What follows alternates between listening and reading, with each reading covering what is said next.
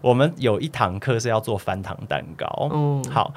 然后我有一个俄罗斯的同学，他就翻啊翻啊翻啊翻了三层像结婚蛋糕一样的东西出来，然后我就在赶我的那个翻糖，然后我就做了一个纯白色的，只有一层，然后我在上面放了一朵花跟一个树枝，极简风，极简。然后老师就问我说这是什么，然后我说这个是 Zen，东方文化啦，对。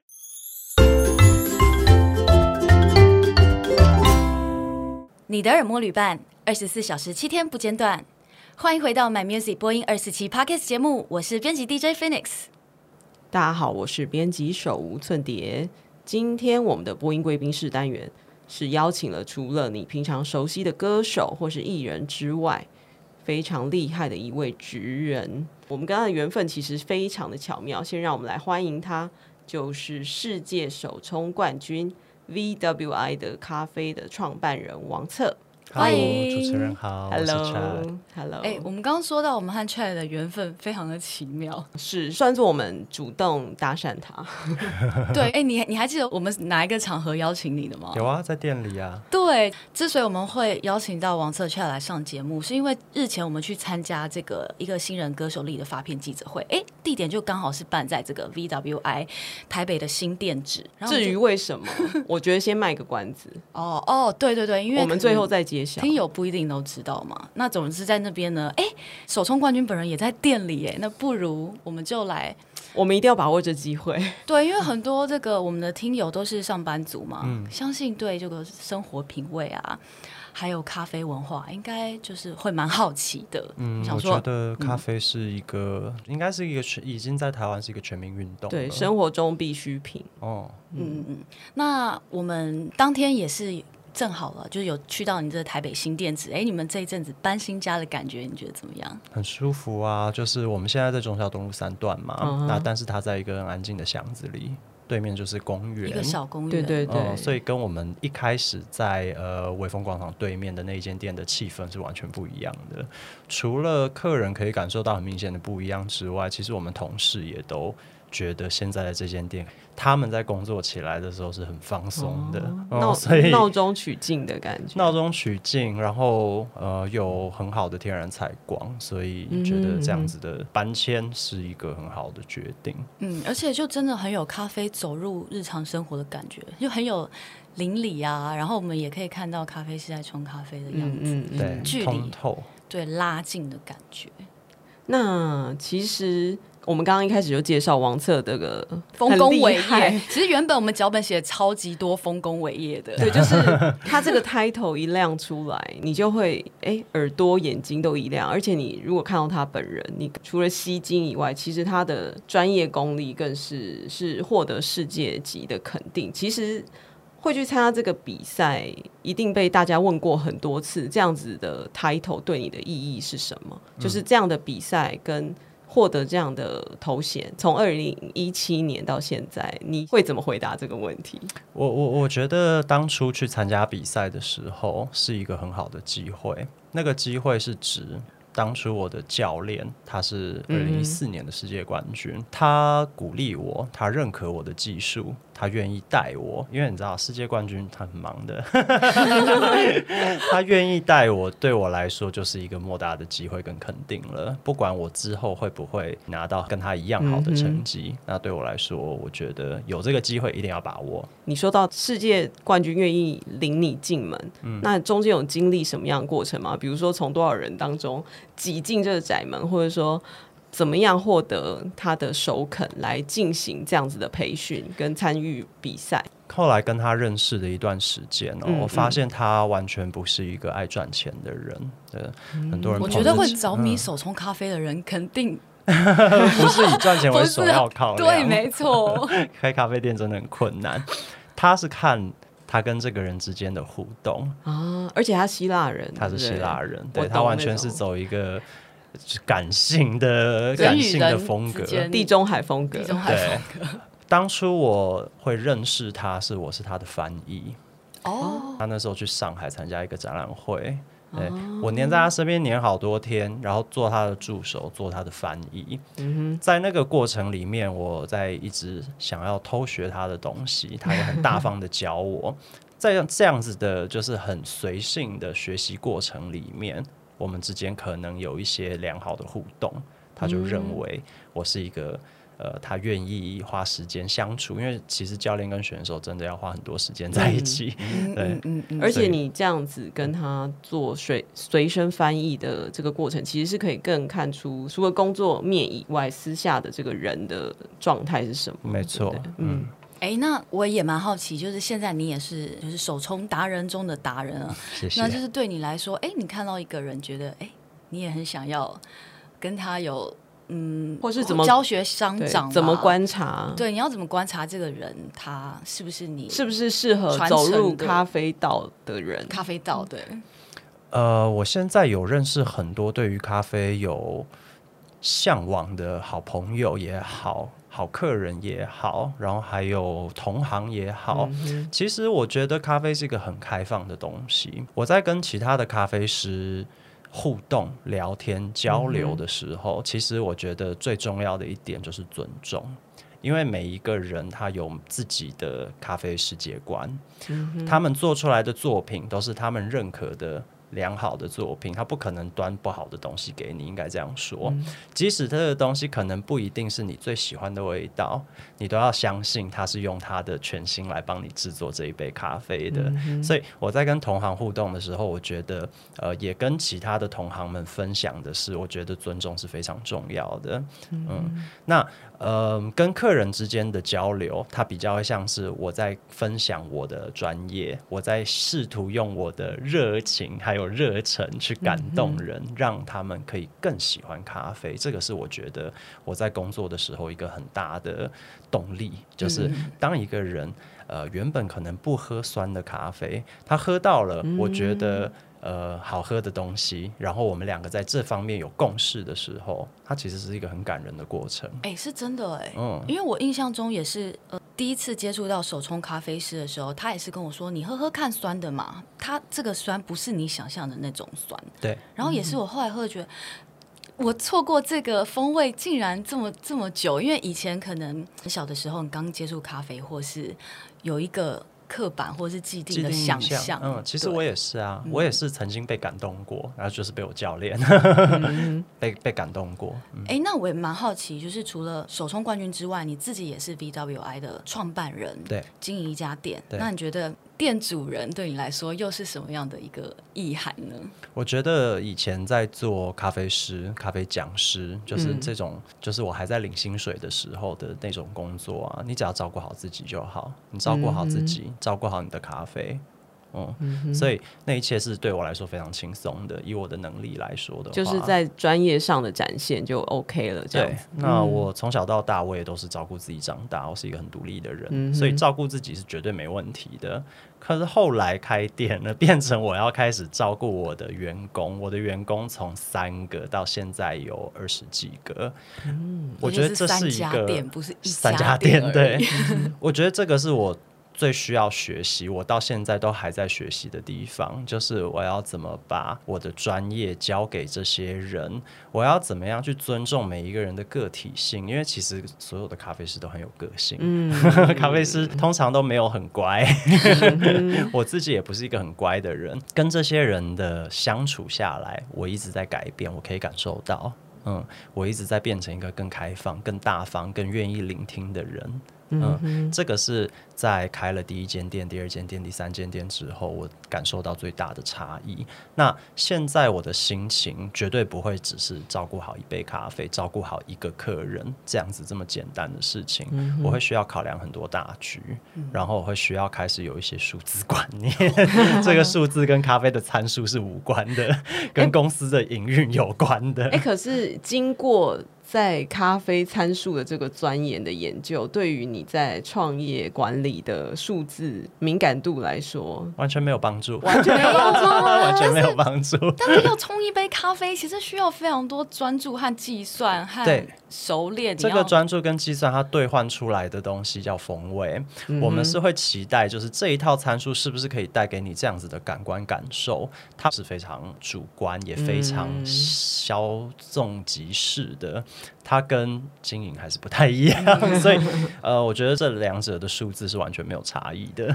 现在我是在重新学习，就是完全的另外一套技术，就是管理营运，从那个感性的数字管理到理性的数字营运这样子。对，嗯，那 Chat 帮我们引出了今天的主题。因为他就说到嘛，呃，对你来说，就是学习管理是你现在呢就经营店一个很大的课题。嗯、那因为进入到二零二二嘛，很多人都有一些新年新希望，想要学习接触一些新事物啊，是蛮不错的一个呃新年目标。那你今年除了这个继续钻研营运之外，你自己有什么想要达成的其他的事情或？呃，不瞒你说，今年可能还会再开一到两家店。如果如果一到两家老天赏脸，就是我们疫情不要太严重，对，要往南边去了吗？这更难。呃，我们这一点可以暂时先保持神秘一下，嗯、但是今年是有新计划的。嗯、只要就是我们台湾继续可以顾好我们的安全防线，对，防疫人员都很辛苦。哎，对，对，所以听友们就要帮助，就是所有爱喝咖啡、爱吃美食的朋友们，就是我们要防疫先做好。嗯，对，这些你喜爱的店家才会一直持续的经营下去。对对，那主要就是啊，很多人也很想要跟你讨教，就是说不定今年有些人想要学会冲一杯冠军级的手冲咖啡技巧。嗯、然后呢，你也最近开始有与这个线上学习平台筹备一个手冲课嘛，四月马上就要开课了。对，就是这个筹备过程当中，你有没有觉得印象深刻，让你觉得特别伤脑筋，或是？很有趣的环节可以跟我们分享。我觉得压力很大哎、欸，嗯，我觉得压力很大。我刚刚有讲到我以前是讲师嘛，嗯、可是我当讲师已经是五六年前的事情。那个时候的教材到现在有很多很多精神，还有很多概念都还是适用的。嗯、可是其实咖啡研究一直有人在做，我们一直在更新、嗯、更新我们的资讯，所以呃，我还是上网去找了很多国外的 paper 来。呃，确保我的资讯还是合理正确的，哦，所以我自己还是在事前做了很多功课。录影这件事情对我来说不是很大的难题，因为之前已经有很多呃在荧光幕之前的经验了，对，所以这个倒不是太大问题。但是我比较在意的是，我讲出来的东西到底客人的吸收程度，也不是客人学生哈，学生的吸收程度，他们是不是听得懂？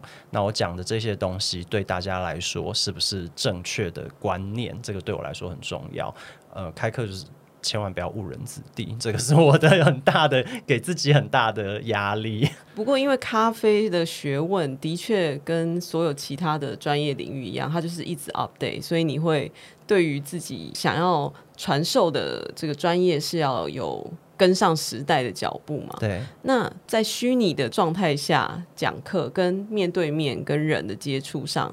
有没有什么觉得需要克服的地方，或是传达的方式上有没有什么要调整？哦，有很多地方。嗯，在线上讲课其实很容易讲不清楚，因为如果是实体的课程的话，你做一杯我喝一杯，我可以直接点出你的问题。嗯、对，可是线上的话，变成我要把我的逻辑架构，我的整套系统。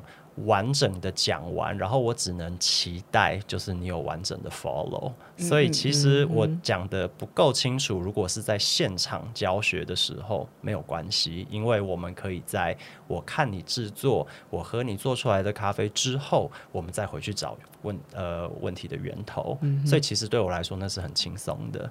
可是实体课程变成我要先想好我要怎么把话讲清楚，然后。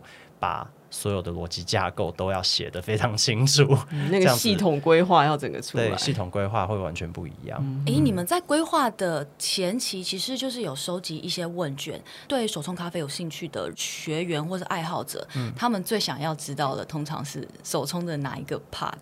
嗯，我以前在教学的时候，很多碰到的问题会是客人想要指学员，我现在直接很下意识的都会讲客 客人学员 same thing，他们都很想要知道就是手法上面有没有什么可以调整的地方，可是反而我会告诉他们的是，我的冲煮系统是完全不需要调整手法的。哦，手法是指说，例如说我要大水冲下去，大水冲下去，你要绕几圈，顺时针、逆时针这些都。都在手法的范畴里面，嗯、反而我会鼓励大家的是，全部都使用中心注水，稳定，就用一套手法就好了。哦、嗯，不需要华丽，不用华丽，对，这个叫一刀流。很多人会把我的这一套、嗯、呃冲煮手法称为一刀流。那我会建议大家的是使用一刀流，为什么？因为它最稳定，它最好练。嗯嗯然后我们可以用其他的咖啡参数去调整我们想要的味道，它会是比较精准的，它会是比较有根据的，然后它的成功率会比较高。天啊，听友们，刚刚这句话你们一定要把它记录起来，写在这个小本本里面。为什么？因为其实手是很不稳定的一个东西，嗯、我们不可能一个人十八般武艺。对，嗯、如果你是武当派的，你不可能一下子跑去少林派。你如果要去少林派，你也是要先蹲马步。所以其实我会认为改变手法这件事情是比较困难的，嗯哼，因为手会有肌肉记忆。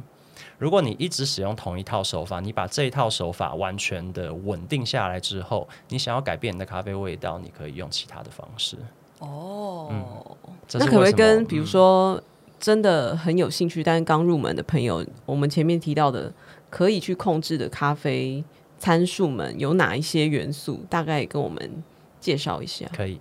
第一大是水质，嗯哼，嗯，水质的调整是非常重要的。嗯、注意到我们使用什么水来冲煮咖啡，嗯、因为一杯咖啡里面有百分之九十八点五 percent 都是水，嗯、所以你的豆子很好，可是你的水也要非常恰当。这就是你的店名的来源，对 VWI 的来源对。水的三个形态，对，然后再来是粉水比例。嗯哼，滤杯的选择，市面上有千百种不同的滤杯，哪一种滤杯适合你的冲煮手法？哪一种滤杯会对应出你想要的味道？这个是很值得研究的。嗯、然后再来是研磨粗细大小，嗯、再来是水温，再来是扰流，扰流就是动能。嗯哼，动能就是你绕多少圈，你绕大圈小圈，你用大水小水。好，听到这边我已经觉得这这是一个无底洞了，要学的太多。听到这边我就觉得我要一刀流，我要去买那个 Chat 的课程。我跟你说，一刀流，然后还要调整这么多东西。对呀，一刀流之外，你还有这么多东西是可以控制的。这个就是为什么我们要用一刀流。然后最后一个时间，所以总共有七大参数。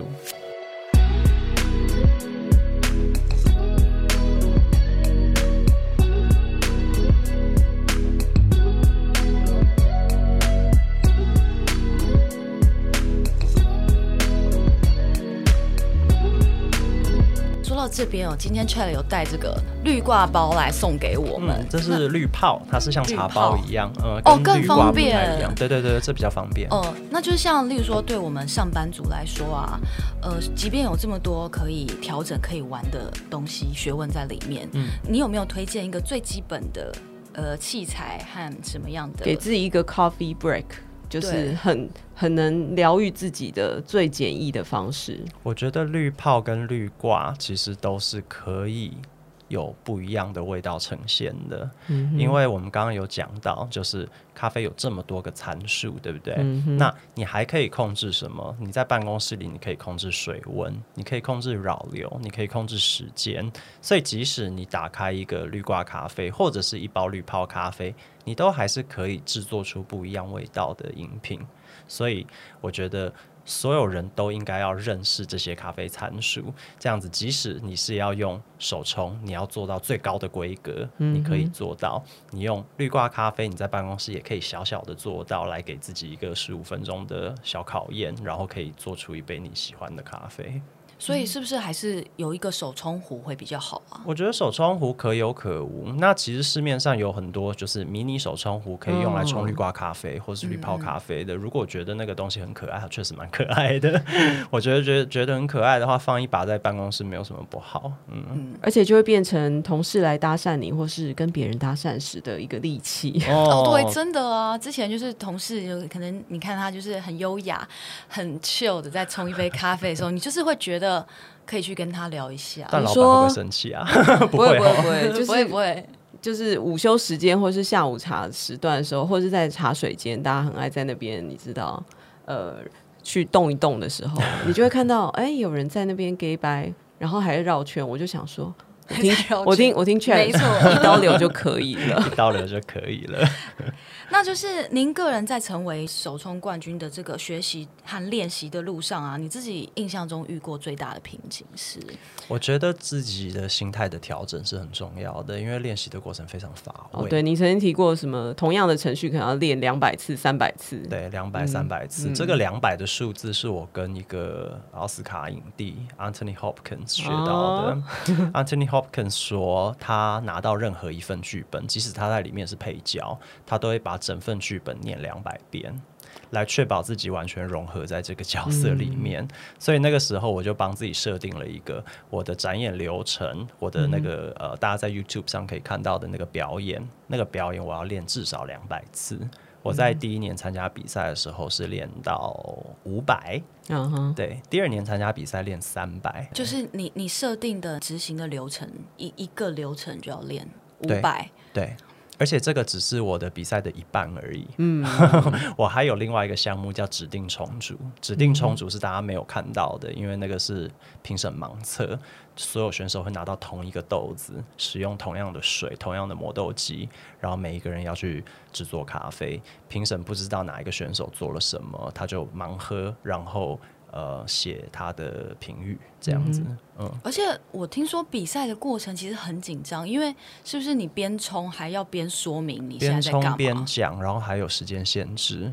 我当初拿到冠军的那一场比赛，我的结束时间是五分九分五十九秒，哇比赛时间是十分钟，超一、oh. 嗯超一秒开始扣分，所以是非常就是我是 on spot，所以是大家都会有一个呃几时钟吗？计时器吗？有有计时器，计时器在我们的头上，哦就是、而且你就一直看到时间，就是就像 那个英雄电影里面最后要剪那个电线要拆炸弹一样，就是一直在 push 你，就是哦，时间快到了。但是其实我们又不能一直看时间，对，你要是因为我们面前有评审，而且我们其实要一直看着评审，而且对对评对评审的那个。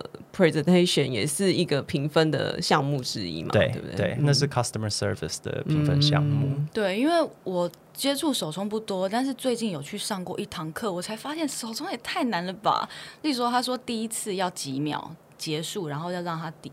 弄多久？然后接着几秒内又要把它弄完。对，预计时间。对，然后第一段注水，第二段注水，这样。我下风想说，这东西也太难了吧？然后是有一最最后还要检查自己那个冲完的那个咖啡粉的状态。对，咖啡粉层，然后再看看这杯到底有没有做到你要的味道。因为有时候其实你前面都完全是设定好的，最后那杯还是不是你想要的，然后你发现啊。结果你用错水，或者是你的研磨度、水温不对，又要回去再从头做一遍。所以前期在学习的时候，它会有一个撞墙期，它会需要你一直有大量的重组练习，到一个程度是你已经比较确定你改变什么样的因素会有什么样的结果，那只能是一个经验值的累积，所以是完全没有简单的路可以走的。哎、欸，那回到你刚刚有说，呃，你觉得最大难处是？心态的调整，嗯，是指哪一个部分？是说，嗯，不要太有竞争的心理吗？还是？我觉得，首先在练习的那一段时间，你要先定下自己的心情。因为反复走流程，走两百次，你其实走到差不多五十次的时候，你就开始很烦了。因为那个时候你的整套台词已经倒背如流，已经倒背如流，你为什么还要继续走？因为你已经说了你要走两百次，你要像 Anthony Hopkins 一样。那个时候你要一直安抚自己的心情。所以这个目标是你自己我自己设定的，对对对，我自己给自己。那比如说教练对你这样的设定，他有给什么意见吗？他那时候说差不多七十次。哇哦！但我说我不行，其实不够。你有你你有意识到自己是一个自我要求过高的？我当初对于自己的要求真的有点过高。我现在回去思考，我为什么当初会那样给自己设定，然后那个设定到底合不合理？其实我我，但我现在不会去觉得当初这样做是不对的，因为最终我有拿到我想要的好的结果。对，嗯、最终拿到了。可是其实很多人不知道是，我在二零一六年其实就比过赛了。二零一六年我是世界第三名，嗯嗯嗯，第三名的时候，我那个时候是怎么去调整我的心态的？我在比赛上场之前，我就告诉自己，无论你拿到什么样的成绩，你就是那个当下最好的自己。嗯，对，所以我拿到第三名的时候，我超爽。就是做到自己的最佳版本，你已经是最好的自己。你如果没有超时，其实基本上你就是最好的自己了。Uh. 就是你没有任何可以后悔的地方。所以很多人说啊，拿到第三名，那你会不会觉得有什么地方可以更努力？我说 No，没有地方可以更努力，因为我已经我已经做到我我已经做到我的全力了。对，我已经使用了洪荒之力。之前有一个奥运选手 这样讲过，我已经用了洪荒之力了。我只有第三名的实力，或是我只有第三名的运气，那就是老天爷。在那个当下愿意给我的，嗯嗯嗯，可是我从昨天是一个 nobody。到今天我是全世界第三名，我我赚到超多哎、欸嗯，就是那个跨幅很大。对啊，那个跨幅很大。很多人如果有任何我觉得没有那么健康的心态的话，他是觉得他付出了那么多的时间，那么多怎么样，为什么没有拿到第一名？问题是你不知道其他的选手付出多少时间，嗯，他们有可能付出比你更多耶。那有什么关系呢？反正命运就是命运嘛。对，那个比赛的时候，其实运气是很大的一个元素。对，我去比第二名，第二。二年的时候，我也没有设想我会拿到什么样的成绩，我只知道，我没有觉得我不能低于第三名吗？我 没有这样觉得，因为我们上场的时候也有很多意外可能会发生。嗯、对，如果我咖啡一一翻倒了，嗯、那个就麻烦了。所以当初我在想的是，你只要跟去年的自己做到一样。你有第三名的实力，可是你不一定有第三名的成绩，因为成绩要看运气。嗯。对，因为其实，在练习过程，你会知道自己有没有哪里做的跟以前不同，这样子。所以，其实我们设定的目标就会是，你要比今年的自己更好。你如果有比今年自己更好，你就有第二名或者是冠军的实力。嗯，那你在练习的这两套程序当中，有没有有哪一些小调整？是你觉得在两年的比赛之间的差异？这个就是评审当初给我的 feedback 是非常重要的。嗯。我在第一年拿到我的评分表的时候，你会发现我的咖啡的成绩是有冠军水准的。嗯。那在 customer service 上面，评审说：“哦，你的表演是非常好看的，你的呃讲话也非常优雅，非常完美。”美，他们这样写，可是他们觉得我的语气跟我的教练很像。哦，哎，那教练的评语是他看到这样，教练就觉得自己很棒啊。当然，就你跟我很像，有什么不好？我是冠军呢、啊。可是。人家已经看过了这个意思，嗯、对他希望你可以表现出你自己个人。对，所以他的意思是说啊，那如果你拿出王策这个 character 出来，嗯，可能会更好，建立你自己的角色。对，所以我在二零一七年的时候，我很大程度的调整了我跟评审互动的方式。可是这个互动不是说跟人家勾肩搭背或者是怎么样哦，其实是非常细致的东西。嗯，语速、语调、嗯、用词。眼神、表情这些东西是很细腻的，就是你真诚的要交流，要做到交流这件事。对，因为毕竟哈，我教练希腊人嘛，嗯、希腊人有一个热情的态度，他们像太阳一样。然后你的青少年的。求学求学的血统是英国，对，所以我相信会很不同。一个阴天的 英国跟美国还有欧洲大陆的其他地方，其实就就有很多东西是你会发现在细致的感受上面是完全不一样的。嗯，所以第二年、第一年的时候，应该说教练一直要鼓励我。你要更多 passion，你要拿出更多 passion 来说服人。嗯、可是我再怎么 passionate，我都不会是一个希腊人。没错，对对对。对，你要 passion，你 passion 不过他，这样说好了。嗯、所以其实最后我的呃二零一七年的版本，我是想要能够有多么的呃。温和，能够有多么的雅致，我就要把这些东西都拿出来，因为我发现这个是我的教养，这是我的强项，是你的强项，嗯、也是只有你王策可以做到的。对对对，嗯、当初是一定要这样子思考，去调整你的心情，然后去呃拿出最好的自己。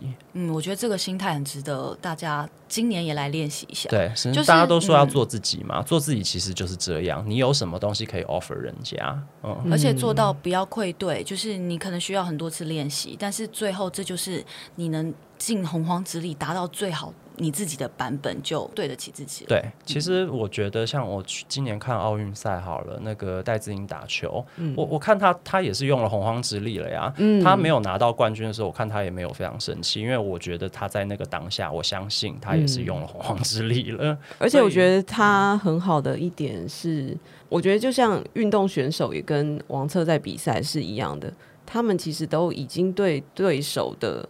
呃，战术或是他们的强项都已经摸得很透彻，然后也会研究评审或是当下的比赛场地这一类周边环境的观察。没错。不过他对于所有比如说国民们对他的期待的失落，他的解释，我觉得这个版本也很棒。他就是也像王策讲，做到最好的自己。嗯，当下我已经把。我能给的我都全部给出来。了，嗯，即便是那一球我不知道救不救得起来，我也要去把它救起，嗯、也要尝试去救一次。对，所以其实我觉得比赛真的很大成分是运气。我到现在都还觉得我二零一七年拿到冠军是非常幸运的。嗯我没有觉得任何东西是应该要给谁，应该要给我，不是这样。哎、嗯欸，那你现在店里要带这么多咖啡师啊？你对店里面的这些咖啡师有什么样就比较严格的要求？是你觉得这个部分一定要做，或者说你在当？等于是他们的教练，嗯，怎么去转换这样子的心情？我觉得我以前是非常严厉的，这个严厉包括因为我的个性哦，稍微对自己要求高一点点。你是英国人的 style 吗？可能也不是，我看他们是星座的，我是天蝎。嗯，哎，天蝎不是应该还蛮哎，很适合当蛮很适合吗？自己的要求很高啦。那我认识的天蝎座都挺懒的，是吗？哦，我很懒哎，我很爱偷懒。可是我说的冠军 讲这句话我不信。西西不是也是天蝎座？西西也是天蝎座，西西也很爱偷懒，西西比我更懒，就是。哦，是王策和西西的关系，我们等一下再讲。等一下，一个世界冠军，然后一个金曲拿大奖的人，我不相信他们多懒。哦，我跟你说，我觉得天蝎座就是一个。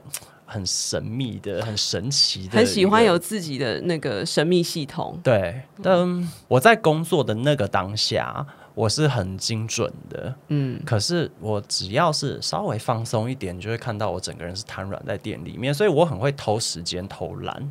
哦，嗯、我觉得这个嗯蛮两极的。我以前会就是把自己绷到最紧，在店里面的时候，把店自己绷到最紧，然后所有人压力都很大。咖啡师在煮咖啡，我在后面盯着，然后他们就开始冒冷汗，然后客人喝咖啡，就开始冒冷汗 呢。真的，在我面前做咖啡以前，我们家的咖啡师都会冒冷汗，现在他们都不会，因为我发现这不是最好的，就是教学方式。嗯、我发现他们在紧张的时候，他们做。做不出最好的咖啡，嗯、所以其实我应该要做到的比较像是一个他们有事情可以来找到我的一个安心的角色，而不是就是一直盯在他们后面，因为这个是工作，这个不是比赛，所以工作跟比赛。我觉得当初在刚开店的时候，我有一点点没有办法切割。后来我可以把它很好的分开了。嗯嗯嗯，嗯就是从教练变成比较像家长的那种。对对对对，家长，因为教练是我要去 push 这个人的极限，家长是我需要照顾这个人。我觉得现在其实我需要是照顾大家，而且其实本来就是啊，教练是我要付他钱。家长是我付，家长是掏出学费那个人啊，所以其实本来他就是完全不一样的两个角色。哎、欸，那如果就是有些爱好者就很想要在你的店里学习和工作的话，你最先会看他的特质是？其实我觉得，呃，任何客人在店里面抓到我，或者是抓这种抓到我们的咖啡师，也是要想要询问关于咖啡的问题，我们绝对是抱着完全开放的态度跟他分享一切。只要他愿意听，我就愿意讲。只要咖啡师就是呃手头上没有其他的事情，就算有其他事情，他也要边做边讲。这个是我在在店里面最坚持的一件事。反而不是你这一杯咖啡可以做到多么的完美，我觉得世界上是没有完美的。在冲冲煮每一杯咖啡的时候，你是有系统性的，然后你可以做到一杯就是这一杯是可以出品的水准的时候，它就是一杯可以出品的咖啡了。可是我们对于客人的照顾是我非常要求的。嗯，哎、欸，这会不会真的就是一个所谓咖啡文化？就是可能对我们。随便进去一间店里买咖啡的客人来说，嗯、我们可能没有到很深刻的感受。嗯，可是当你进到一间店，你会发现，哎、欸，这个帮你冲咖啡的人，他会问你说，哎、欸，你今天想要喝什么味道？嗯、就是他开始跟你交流的时候，嗯，这是属于咖啡文化的一环。我觉得他在每一间店的体现是不太一样的。嗯、每一个老板，每一个咖啡师，他们对于他们心目中想要强化的文化是不太一样的。我的这一套经营逻辑，我觉得比较像是呃欧美式的呃顾客服务方式，嗯嗯、呃，他们会把客人放在一个非常平等的位置，就是不是以客为尊的角度。就是像是你主人款待客人，对，你是我的朋友，你是我的朋友，一起来分享这一杯咖啡的美味。对，但是我也曾经把客人踢出门过，所以就是我不是以客为尊的个性。Okay. 对，但是如果客人给予我十分的尊重，我会给予你二十分的热情的回馈，嗯、还有专业的分享。欸、所以我觉得这款待客人是非常重要的，可是绝对不是以客为尊。哎、欸，你还记得在英国的时候，他们也有像我们台湾这样子的？大家很爱喝手冲咖啡或咖啡的热情。我在英国是，我是二零零四年，哎，二零零四年吗？哎，不是，哎，sorry，二零一四年搬回台湾。一四，对，我是两千年去，哦、然后二零一四年搬回台湾。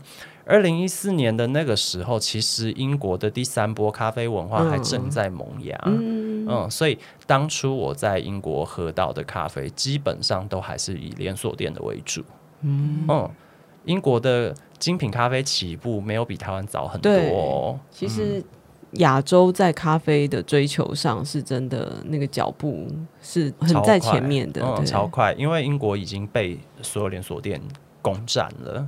嗯，所以其实后来他们精品咖啡的文化要再重新的定调的时候，它会是稍微有一点点困难的。嗯嗯，而且我在英国喝茶喝的比咖啡多。哦、嗯，英国是一个喝茶的国家。嗯嗯嗯。而且王策的背景也是在甜点方面，也是他的专业。甜点哦，甜点我就不敢说我是专业，我比较是爱好者。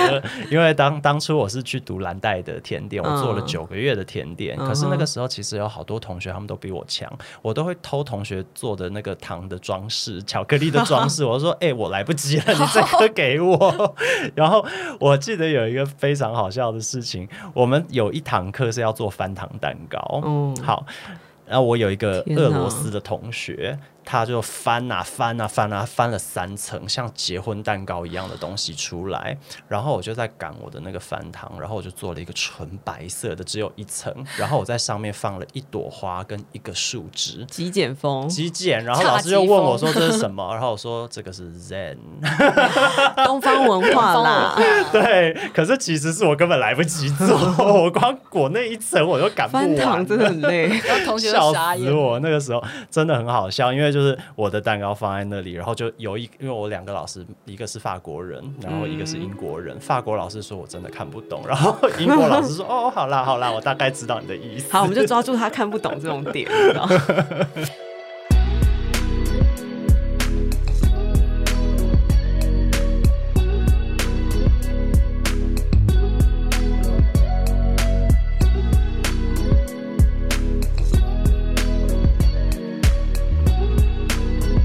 那你觉得，在你的东方背景之下，又受过西方的熏陶，嗯，再加上你中间回来台湾，也去了屏东嘛？对，屏东，屏东是好快乐，就是我们的南岛的那种风情。对，不同的这种文化冲击之下，你觉得在你的咖啡事业的经营，或者是说你在冲煮咖啡的时候，会给你什么样的养分？因为现在大家其实都说。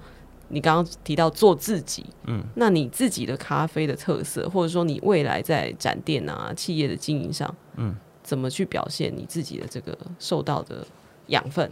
我觉得在去过这么多地方，也居住过这么多地方，因为我在做每一件事情的时候，我都是非常认真的。嗯，我在屏东的时候，非常认真的当一个屏东人。嗯、我去学台语，超赞。其实对我来说，包容是非常重要的。你要接受这个世界是有这么多不一样的人，你要接受这个世界有这么多跟你不一样的看法。我觉得这件事情对于咖啡也非常重要，因为咖啡在喝的时候是非常主观的。可是你不能因为这一杯不是适合你的味道，你就认为它是一个不好的东西。嗯，没有这么绝对，只是你没有那么喜欢。可是你是不是可以用更开放的态度去接受它，或者是试着欣赏它？嗯、然后一定要记得的是，有人会喜欢这个东西。所以我觉得包容心是我学到最大的一个鼓励，嗯、不能说是鼓励礼物，就是在这么多地方居住下来，我成为了一个相对比较包容、愿意接受多元文化的人。嗯嗯。哎、欸，那相对来说，你有没有发现一般的初学者或爱好者对就是手冲或是精品咖啡有没有什么样的迷思或是误解？误解？迷思或误解吗？嗯，其实我觉得每一个人碰到的问题都不太一样诶，怎么喝，怎么煮，这本来就是两个完全不一样的事情。嗯、客人如果想要问我，就是关于呃冲煮上面的一些问题的时候，其实很多人他们在整个系统是不太了解的情况下，它是完全没有方向的。嗯、所以其实我觉得，呃，我碰到很多问题，我都会认为啊，这个是整个在观念性上面可能会需要调整的地方。但是我不觉得就是有什么迷思，或者是我只会用比较。呃，包容的心，用包容的心去尊重，就是他的这个看法。但是我会分享我的专业，我的专业如果可以帮助他得到一杯他更喜欢的咖啡，嗯、或许他就会相信我的这一套系统。但是我从来不会到一间店里面去跟一个咖啡师说啊，这个你这样煮是不对的。嗯、我只会说啊，你想要给我什么样的味道？然后最后我去看看我有没有喝到这样子的味道。如果有的话，那它就是正确的，即使他跟我是走完全不一样的逻辑。嗯嗯嗯。嗯那你刚刚有聊到说，这个一路上遇到很多良师益友，不管是教学相长的人，或者是你自己跟过的老师。那你印象中有没有你特别敬仰的一个咖啡师？不一定，不一定你真的有跟他亲身接触过，或是他其实就是，呃，跟你是直接有认识关系。你敬仰他的原因是什么？其实我觉得由始至终就是我教练，嗯，嗯，他是一个我永远没有办法达到的偶像。怎么说？他冲煮了第一杯让我感动的咖啡，这是一件事情。你人生的第一杯被感动的，让我感动的咖啡，哦、对，这个是完全没有办法，没有任何其他人可以再做到的。是因为你觉得好好喝哦？因为好好喝啊，因为这不像咖啡啊。哦，我们要前情前情提要一下，嗯、因为王策本身就是一个咖啡世家长大的小孩，对，对他是所谓的咖啡王。对，我哎、欸，这个等下我们也可以在后后续再揭晓。嗯，但是他第一杯被感动的是他的希腊老师冲煮的咖啡。那是在怎么样的情境下？是你不预期这个东西会打中你吗？因为毕竟你我不预期，因为他在做咖啡，我觉得好帅。就是我那时候是他的翻译嘛，嗯、我觉得反正他讲什么我就附送什么。那个时候完全没有任何咖啡专业，嗯，他就随手拿了一杯给我，我喝下一口，说这哪是咖啡啊？哦、怎么会有这么好喝的东西？又有酒香，又像果汁，然后又有茶香，怎么有这么特别的东西？他要跟我说，这个就是精品咖啡。那个是一个完全会颠覆你的对于人生的看法的一个 moment，、uh. 这这个 moment 是再也不会出现的。嗯、所以其实由始至终，我都是把他认为是全世界最会做咖啡的人。那当然还有很多其他的方面。我在这五年的从业时间里面，我认为我的心态有经过非常多的转换，嗯，我也学习到很多事情。然后我再回去想我的教练，我的教练已经在这个行业里面工作了二十多年，嗯好哼，他还是像一个孩子一样，嗯，他他他是母羊座，我们刚刚有聊到星座，他还像一个孩子一样，他还是那么的保有他的。热情跟热忱，当然这有可能是因为他是希腊人，然后他又是母羊座，是战神，嗯、所以 我会觉得，就是你的这把火怎么会烧的这么旺，然后这么持久？对我来说，呢是非常值得嗯，非常值得欣赏的一件事情，嗯，嗯，因为我都不知道我的火被浇熄了几次，然后是我自己很努力的把它重新 一直补充燃料，对，我要一直补充燃料。你怎么永远都是这样子烈火旺盛，然后怎么样这么热情，这么迷人？对，所以对我来说，他是一个那永恒族，他是一个永恒族的人类，永恒的追求。对，哎，那你觉得保持乐观和热情，然后？专心致志的把一件事做好，有没有什么关键或诀窍？我做不到啊，嗯、我就是因为做不到，所以我 所以我非常敬仰他。我是一个超级悲观的人，我哎，我认为哦，天蝎座我懂，嗯，我是一个超级悲观的人，我要一直靠吸收外界的能量，或者是再重新补充自己的养分，哦、我才会再找到热情。所以我刚刚说，就是我这这几年里面，我一直不知道有多少次 热情被浇熄，我要重新点燃它。那有完全不想碰咖啡的时候吗？呃，这倒没有，因为我还是永远都爱咖啡。我是一直对于人性失望，嗯、一直对于人性失望。我都觉得我为什么要做咖啡给你喝？但是我一直是爱着咖啡的。哎、欸，那到底是怎么样的客人会让他被你赶出？嗯，就是。嗯，我们想知道那个大忌是什么？我我我觉得其实只要是我认为这个人开始有一点点没有礼貌的时候，包括他有一点点嗯，要怎么说呢？他在 challenge 我的，嗯，挑战你，挑衅你。通常没有人敢挑衅我，但是他们只要在挑战我的咖啡师，我就暴怒了。啊、嗯，而且说下指导棋吗？我觉得、欸、你可不可以那样弄？我觉得下指导棋这个还好，因为这个我会把它定义为是交流。可是我认为他如果是抱着有色眼镜在看待我跟我的同事，或者是他抱有既定印象来看待我跟我的同事，我没有任何的容忍度去说服他不是这个样子，或者是什么。哦，天蝎那一面就会出来，对我的我的防御心会出来，我需要捍卫我的员工，嗯，所我就直接跳出来，然后把他赶走，或者是甚至有时候，因为其实我的经纪人呢、啊，我经纪人很成熟的一个人，四十多岁的一个很有魅力的男子，他 这段等一下录给他听，他 这段剪破口，不是豆皮，是另外一是另外一位，呃，豆皮是执行经纪人，小经纪人。人大经纪人，他是一个很有呃很沉稳的一个人。他以前都会跟我说：“你就忍耐，你就放掉，你就怎么样？”就是他以前会一直要我消化这些东西。可是到近年来，我发现我已经开始没有办法消化了。我会需要讲实话，所以即使我在网上看到有一些酸民，哈，就是只要真正很大牌的人是不会去回复这些酸民的。可是我现在发现，哎，有一些点我没办法容忍，我需要捍卫我跟我的团队，主要是我的团队啦。攻击我没什么，其实。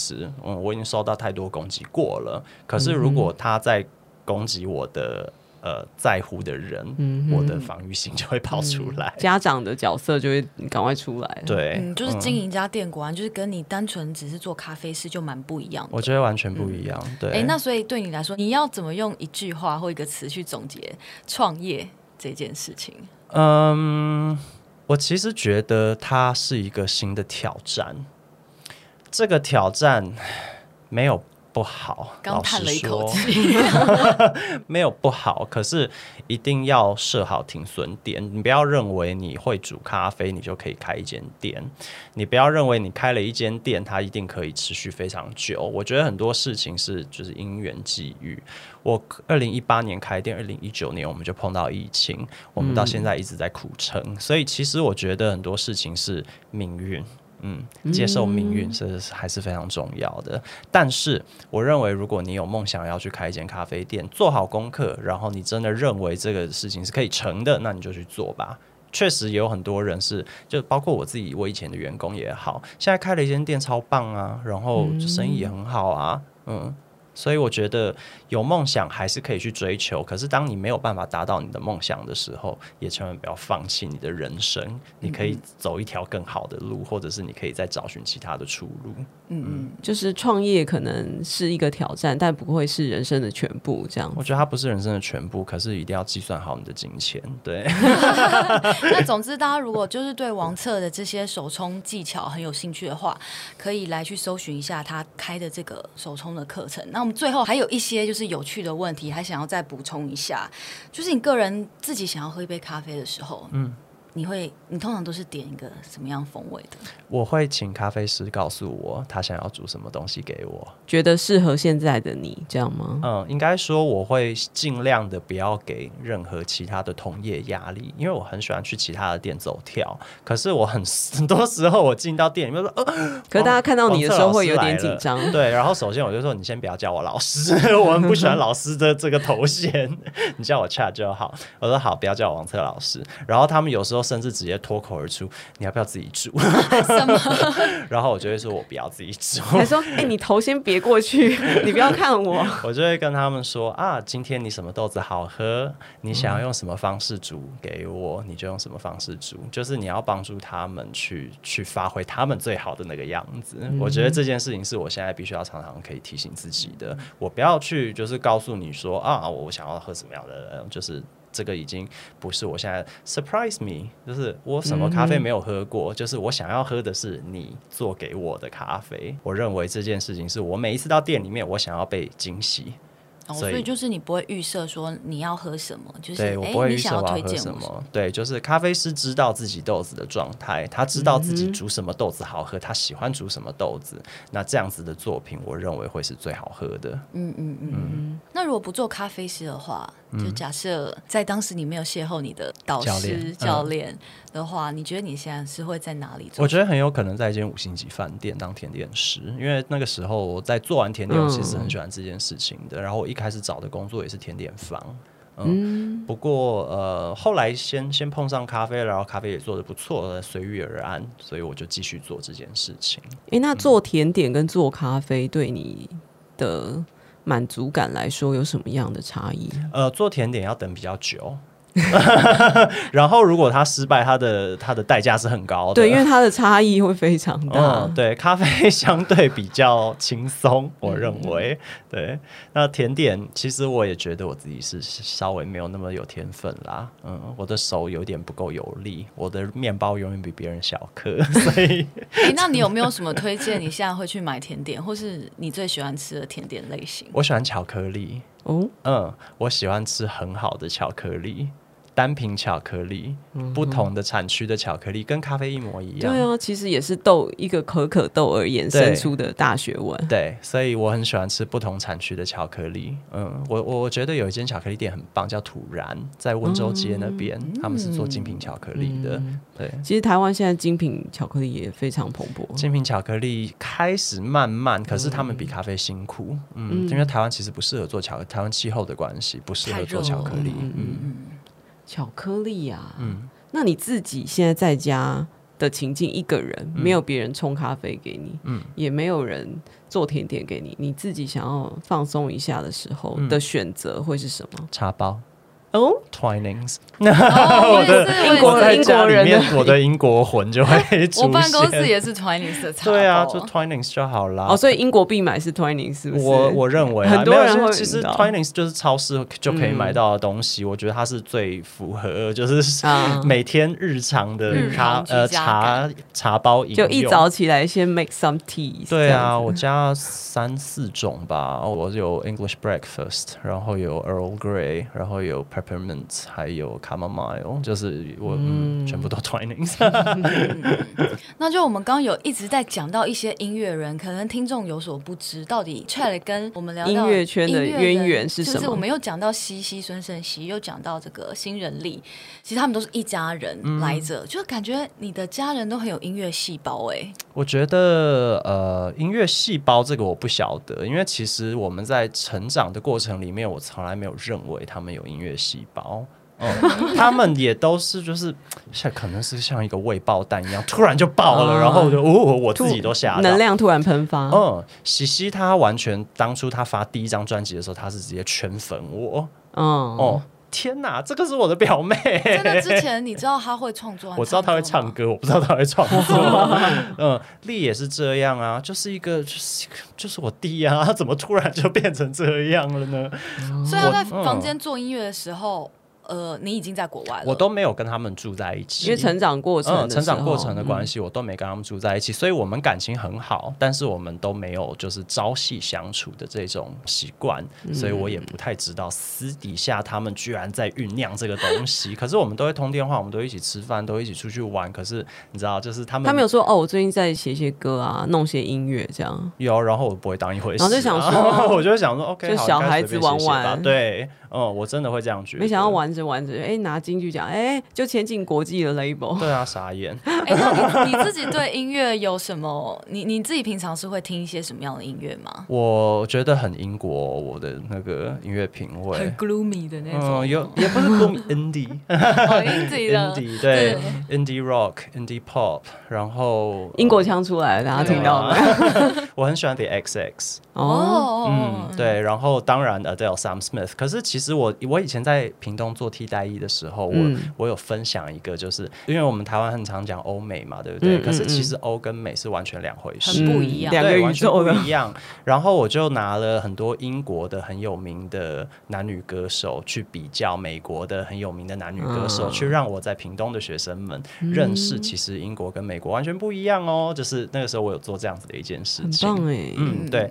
呃，我我很喜欢英国的音乐，嗯，然后我也很喜欢欧陆的音乐，美国的还好。那就呃，Chad 他有分享他自己的歌单，然后在你去他们的店里面也会听到一些音乐，那都可以来我们全部是 Chad 亲手操刀的那个歌，嗯、就是我选出来的一些好听的音乐。Uh huh. 嗯、那我在你一个最爱的就是咖啡厅或喝咖啡的场景和时空下，嗯、就是当下播哪一位歌手或是。是什么样的歌？你觉得最合你心意？嗯、就是 XX。嗯，对，呃，有一间店是 Single Origin，他们在东区有一间小店，嗯、现在他们开到泸州去了。我会一直反复的回去那间店，是因为他们很喜欢放 The XX。哦，嗯、就觉得找到同好的。对。哇，那今天真的是很感谢 BWI 的创办人王策，以及这同时也是大家熟知的世界首冲咖啡冠军，来到我们节目上。就是虽然我们之前邀约的这个过程呢是非常唐突的，今天真的聊了很多。感谢他的英式优雅，愿意接受我们的采访。真的。那么以上就是今天的播音贵宾室，邀请你到 My Music、Apple Podcast、Google Podcast、SoundOn 与 First Story 等各大平台订阅播音二四七节目，掌握娱乐资讯。不漏接，而且务必要给我们一个五星好评，你的回馈就是我们持更的最大动力。感谢你的收听，也别忘了来 My Music 平台点听王策推荐的歌单，他的私房的品味统统在歌单里面。谢谢王策，我们下集再见喽！谢谢，谢谢。谢谢。